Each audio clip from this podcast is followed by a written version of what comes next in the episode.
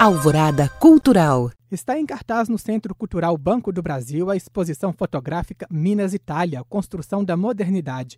A mostra reúne imagens que representam a influência italiana em diversas construções arquitetônicas em Belo Horizonte, como na sede do Minas Tênis Clube e no prédio do Teatro Francisco Nunes. O evento é ainda uma homenagem ao tricentenário que Minas Gerais acaba de completar, sendo que os últimos 100 anos se misturam com a história e a presença da imigração italiana por aqui. E quem conta mais pra gente sobre essa exposição é o Leonardo Castriota, um dos curadores da mostra. Leonardo, é um prazer e uma honra recebê-lo aqui no Alvorada Cultural. Seja muito bem-vindo. Prazer é meu. Leonardo, eu começo essa nossa entrevista perguntando a você quais traços da arquitetura italiana são facilmente identificados nos prédios retratados pelas fotografias em exposição na mostra. Olha, a, gente pode perceber a presença italiana em diversos momentos da história de Belo Horizonte, mas principalmente do início da construção da capital até a década de 40. Então, o que a gente pode notar é uma presença muito forte dos italianos em elementos ornamentais, não só na concepção do projeto, mas em elementos de ornamentação, tanto aqueles ecléticos, quanto depois aqueles geométricos que são características do Art Deco. E em que momento da história a arquitetura mineira começa a receber influência da imigração italiana aqui? Olha, os italianos vieram maciçamente para a construção de Belo Horizonte. Embora a imigração tenha começado antes, né, já no meados do século XIX, a gente tem italianos no estado de Minas Gerais inteiro, principalmente no sul de Minas. Então nós temos é, a, a, presença de construtores italianos, que Belo Horizonte ela é maciça na construção da cidade, quer dizer, no finalzinho do século XIX. O que acontece é que os arquitetos italianos eles trazem consigo uma bagagem construtiva clássica, que eles vão aplicar principalmente nos prédios públicos dos quais eles são contratados. Essa linguagem, ela vai se mesclar depois com a tradição construtiva que já havia em Minas Gerais. E nós vamos ver isso principalmente na arquitetura residencial, onde você absorve muitos dos traços do ecletismo daquele momento, que grande parte deles são de origem italiana. Leonardo, e considerando as fotos que estão em exposição na mostra, eu queria que você falasse um pouquinho sobre quais os critérios usados para a escolha dos prédios que estão retratados nessas fotos. Essa escolha foi muito difícil, porque nós temos uma presença maciça de arquitetura de origem italiana em Belo Horizonte. Então foi muito difícil escolher, nós escolhemos 10 edificações, e o critério que a gente usou foi a diversidade. A gente quis ter uma diversidade de arquitetos, a gente quis também ter uma diversidade de tipos de arquitetura. Então lá a gente tem igreja, a gente tem hospital, a gente tem escola, a gente tem a prefeitura, a gente tem o CCBB. Então esse, os critérios foram esses. Além disso, é, era é muito importante chamar a atenção que essa não é uma exposição totalmente histórica. O nosso interesse é ganhar o público pela estética. Então, o nosso foco foi a beleza dos detalhes ornamentais. Então, esse foi o critério principal para a gente escolher essas edificações. E nos dias de hoje, Leonardo, é possível encontrar novas construções aqui em Belo Horizonte ou mesmo Minas Gerais com características da arquitetura italiana? Eu digo no sentido de construções feitas recentemente. Não. A gente é, uma, é, um, é um fenômeno bastante interessante é, a, a, ideia era a gente mapear essa influência italiana até os dias de hoje.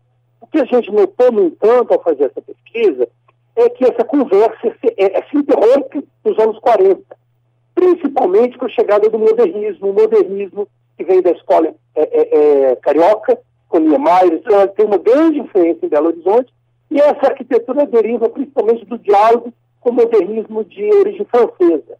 Então, a gente tem a interrupção dessa conversa. Talvez o único episódio que eu gostaria de citar de retomada desse diálogo entre Brasil e Itália se deu lá nos anos 80, quando os arquitetos pós-modernos, Hélio Maia, Silvio de Podestá, trazem a Belo Horizonte uma remota, que é um suíço italiano. E aí há um diálogo grande entre a arquitetura que se fazia ali e os pós-modernos Belo Horizontinos mineiros. Mas é o único episódio que eu poderia citar. É possível dizer que a arquitetura contemporânea de Minas Gerais é um híbrido da arquitetura italiana e da arquitetura brasileira? Não, eu não diria isso. Na verdade, o que a gente tem hoje é, na arquitetura contemporânea é uma indistinção A gente tem, é, talvez a gente viva um novo período eclético. A gente tem as mais diversas é, modalidades de expressão arquitetônicas. A gente teve um momento em que a gente tinha predominâncias de certas expressões, por exemplo, o Art Deco expressava uma ideia de modernidade. Depois, a arquitetura modernista, que se espalhou pela cidade inteira, não se concentrou só em edifícios institucionais ou na arquitetura erudita, mas se você vai nos bairros mesmo populares, você vê a absorção dessa linguagem pelo povo.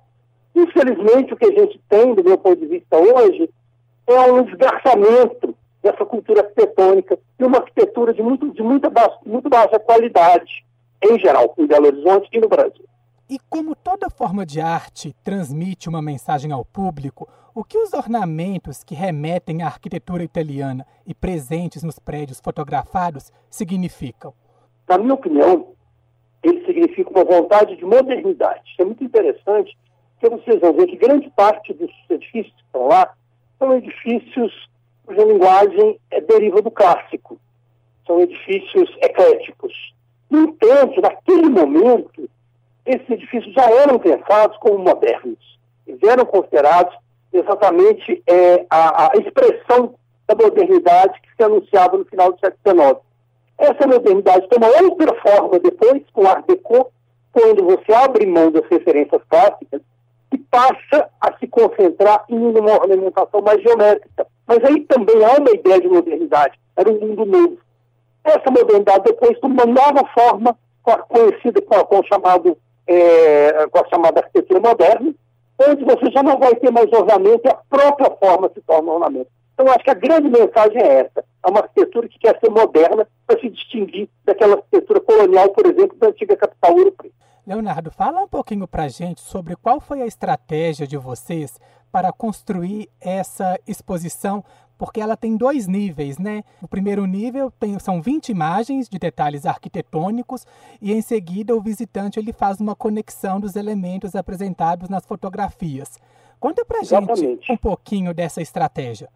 Exatamente. A nossa estratégia foi ganhar o público pelo estético. Ou seja, a gente optou por mostrar em fotografias de grandes formatos detalhes desses edifícios, os quais normalmente passam desapercebidos o nosso olhar hoje é muito desatento. A gente anda pela cidade sem prestar muita atenção no que está aí. Então, a ideia da exposição é convidar o público a rever esses ornamentos tão interessantes, tão impactantes esteticamente. E aí sim, relacioná-los com os edifícios dos quais eles fazem parte. Então, nós temos sempre essa dupla estratégia: uma foto de grande impacto do, de um ornamento, de uma escada, de um detalhe ornamental, de uma entrada, de um frontão, dos atentes que estão ali na fachada da prefeitura, e depois um edifício, uma foto do edifício na cena urbana, para que o público faça essa relação. Então essa que era a ideia, partir do, do particular do detalhe para o geral. Você saberia me dizer, Leonardo, quantas construções aqui em Belo Horizonte, catalogadas, têm influência da imigração italiana?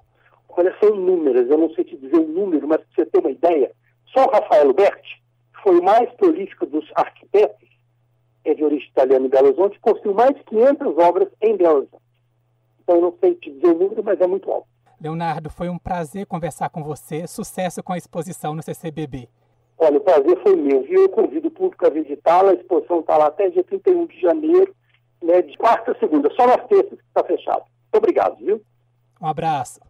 Um abraço. Eu conversei com Leonardo Castriota, um dos curadores da exposição fotográfica Minas Itália, Construção da Modernidade, em cartaz no Centro Cultural Banco do Brasil até o dia 31 de janeiro. Para visitar a mostra, é obrigatório o uso de máscara e álcool em gel, além do agendamento online. O link para você garantir a sua entrada está em nosso site alvoradafm.com.br. Eu sou Bruno de Oliveira e este foi mais um Alvorada Cultural. Até a próxima!